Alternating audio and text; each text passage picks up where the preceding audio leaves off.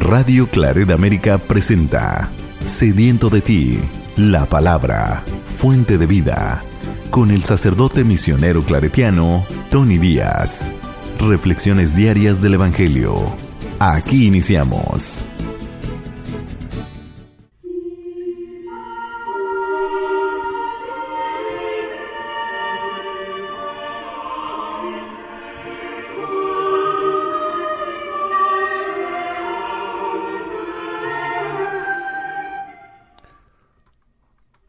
Bienvenidos hermanos a nuestras reflexiones del Evangelio del día.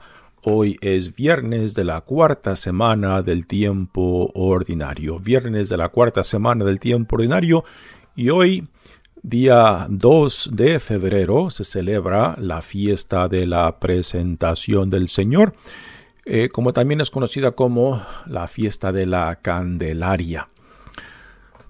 Esta, ya diremos más acerca de esta fiesta en la sección de la reflexión. El Evangelio de hoy viene de Lucas,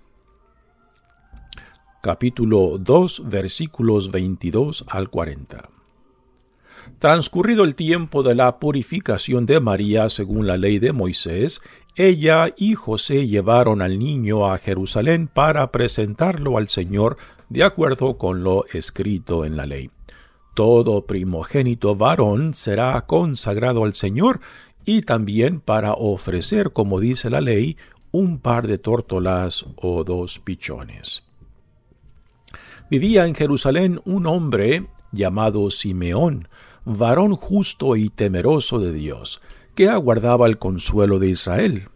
En él moraba el Espíritu Santo el cual le había revelado que no moriría sin haber visto antes al Mesías del Señor.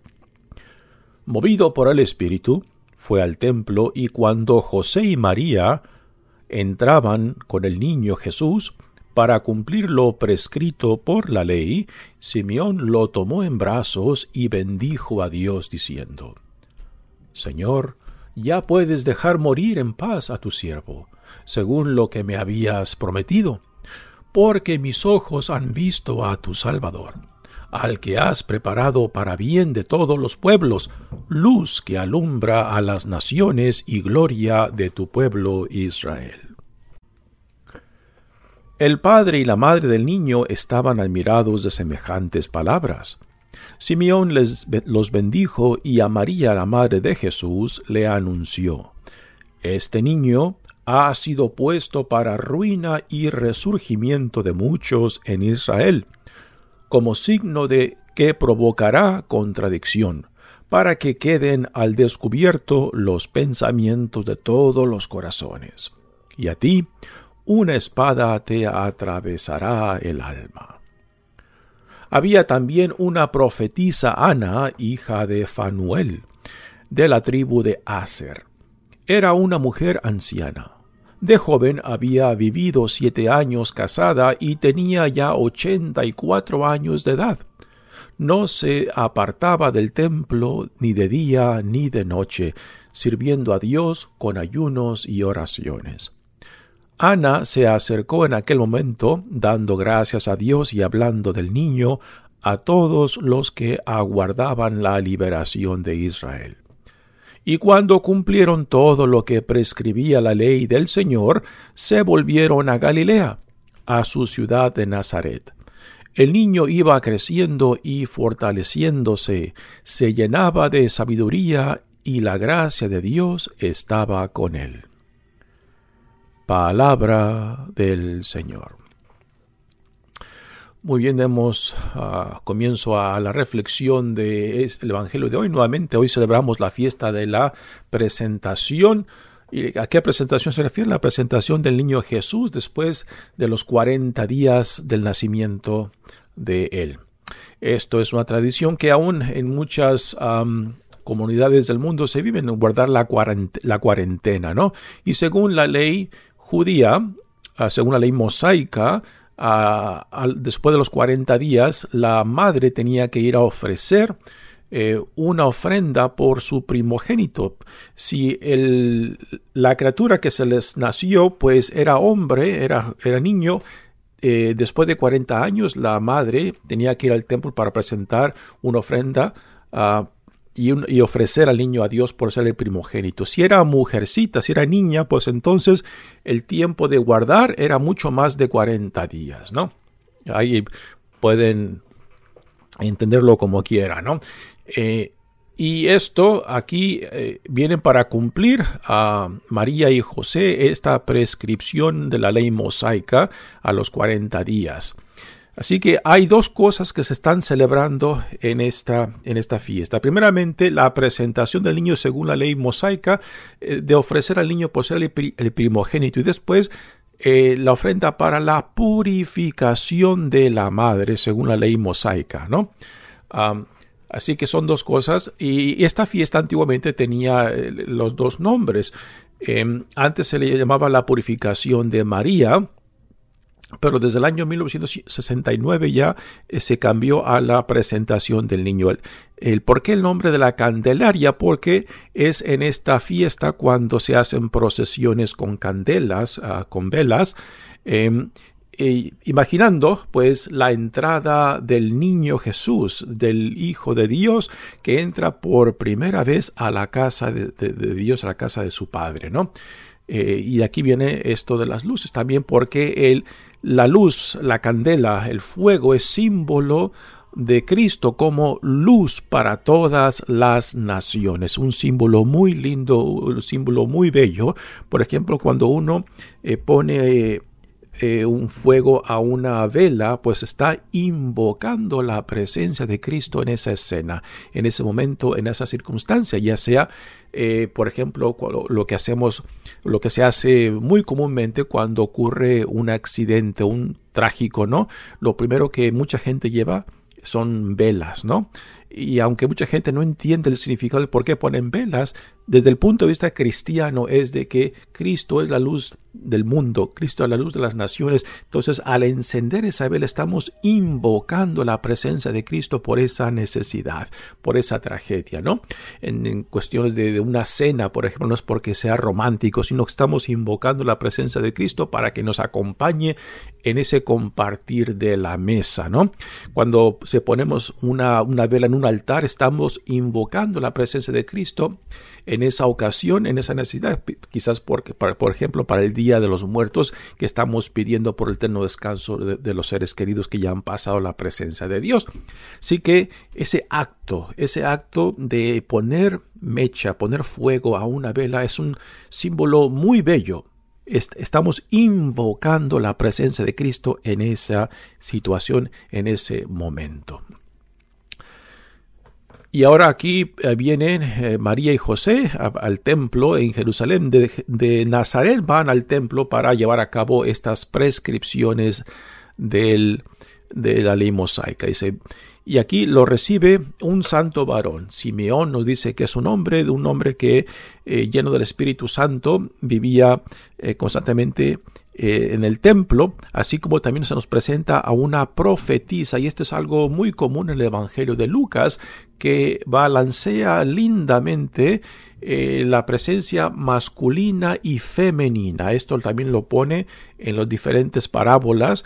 Cuando una parábola eh, lleva dentro un personaje central que es masculino, la siguiente parábola que le sigue eh, va a ser una parábola donde el personaje central es una mujer. Y así va equilibrando el evangelista Lucas la dignidad de la igualdad de dignidad entre el hombre y la mujer que lo pone de una forma muy linda y, refleja una sensibilidad impresionante que, considerando el tiempo donde nacen los evangelios, pues no es una sensibilidad que era común, pero el evangelista Lucas la palpa.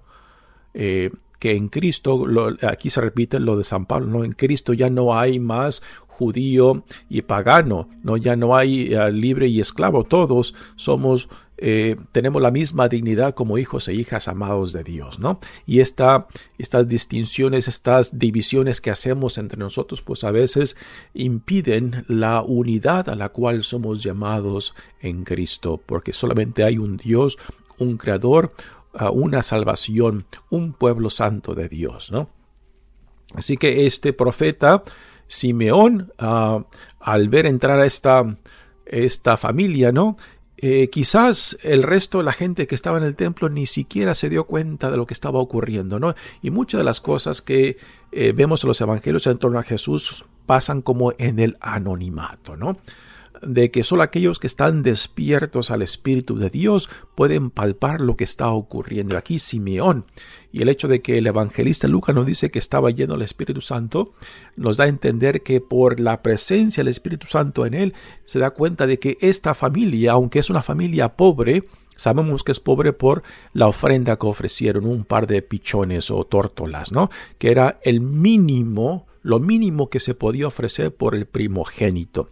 Si, si fueran de más dinero, de, eh, de, más solvencia económica, pues entonces hubieran, ofrecido un carnero, ¿no? Un becerro o algo más, uh, más caro, ¿no? Pero no, lo único que pudieron eh, ofrecer era un par de, de, tórtolas. Ahí se nos dice que era una familia, la familia sagrada era una familia pobre, ¿no? Pero este hombre Simeón, al ver entrar esta familia, el Espíritu lo movió, dice, aquí está, aquí está lo que tanto el Israel ha esperado, el Mesías que Dios ha prometido. Y en esa criatura, en esa familia del anonimato, ¿no? Eh, que la mayoría de la gente quizás que estaba en el templo ni siquiera se dio cuenta, pero este hombre, movido por el Espíritu Santo, reconoció ese momento significante donde Dios estaba llevando a cabo su promesa. Y entonces el profeta Simeón dice estas palabras que cautivan uh, y que, que, en cierta manera confunden a la Sagrada Familia cuando dice, Señor, ya puedes dejar morir en paz a tu siervo, pues lo que me has prometido, porque mis ojos han visto a tu Salvador, al que has preparado para bien de todos los pueblos, luz que alumbra las naciones. Aquí está el, um, significado de las candelas, de la candelaria. Y gloria de tu pueblo Israel. Y ahora viene la reacción. Aquí Lucas nos pone la reacción de María y José. Esto es algo que solamente el evangelista Lucas tiene. Mateo y Marcos no nos cuentan nada de esto. El padre y la madre del niño estaban admirados de semejantes palabras. Simeón les los bendijo y María, la madre de Jesús, le anunció, este niño ha sido puesto para ruina y resurgimiento de muchos en Israel como signo que provocará contradicción para que queden al descubierto los pensamientos de todos los corazones. Eh, si leemos los cuatro evangelios, estas palabras las podemos encontrar realizadas en la persona de Jesús. Y después otras palabras que han de haber dejado fría a María cuando le dice, y a ti una espada te atravesará el alma. Aquí podemos conectar estas palabras del profeta Simeón con la experiencia de la pasión de Jesús que María, siguiendo los pasos de su Hijo, entregado, condenado y crucificado, pues podemos decir es ahí donde las palabras proféticas de Simeón se están realizando, al ver cómo su hijo es tratado, al ver cómo su hijo es condenado y cómo es crucificado y cómo muere como un criminal en, en la cruz, ¿no? Y María viendo todo esto, y María diciendo, levantando los ojos al cielo, diciendo, Señor, ¿cómo puedes permitir esto? Es tu hijo, ¿no? Y María a últimas tener que decir esas palabras que quizás las, tuvo que decir con lágrimas y con amargura en sus labios diciendo Señor, no entiendo, no comprendo, pero hágase tu santa y divina voluntad. Palabras que todos nosotros tarde o temprano tengamos que decir en diferentes circunstancias donde a veces no comprendemos, no entendemos el porqué de las cosas, el porqué del sufrimiento, el porqué de, de tragedias, pero que igualmente somos llamados a ponernos a la providencia de Dios y aunque no entendamos decir, Señor, no comprendo, no entiendo, pero hágase tu santa y divina voluntad. Y después viene lo de la profetisa Ana, que también, eh, reconociendo la presencia uh, de esta familia, insignificante para otros quizás, pero también movida por el Espíritu, reconoce que aquí se está llevando, está viendo un momento especial, ¿no? Eh, el hecho de que eh, Lucas pone a esta mujer, a Ana, una profetisa, alguien que, que vive en el templo constantemente, ¿no? En la iglesia católica a veces eh, despreciadamente decimos también de algunas mujeres, ¿no? Que están constantemente en la iglesia, ah, que son ratas de iglesia, ¿no? Pero que a veces son las que mantienen la iglesia con su presencia, con su oración. Y es impresionante, es como a veces también las despreciamos, ¿no? O simplemente no, no las reconocemos. Eh, porque a veces, en realidad, ah, la iglesia está sostenida espiritualmente por estas personas, que en su anonimato en su desapercibir de su existencia, son las que verdaderamente, en una forma silenciosa, en una forma de anonimato, son las que espiritualmente sostienen a la iglesia. Y yo me he dado cuenta de las diferentes iglesias, comunidades que he, dado el privilegio de estar, pues, de que sí, esto es realidad las personas que sostienen espiritualmente nuestras comunidades a veces pasan sin ser reconocidas en el anonimato, pero que la forma en que viven, la forma, el, el, testimonio que dan, lo dice todo, es cuestión de saber ver, saber percibir para poder apreciar. Mi nombre es Padre Tony Díaz, misionero claretiano, que Dios los bendiga. Radio Claret América presentó Sediento de ti, la palabra. Fuente de vida, sus comentarios son importantes. Contáctenos en radioclaredamerica.gmail.com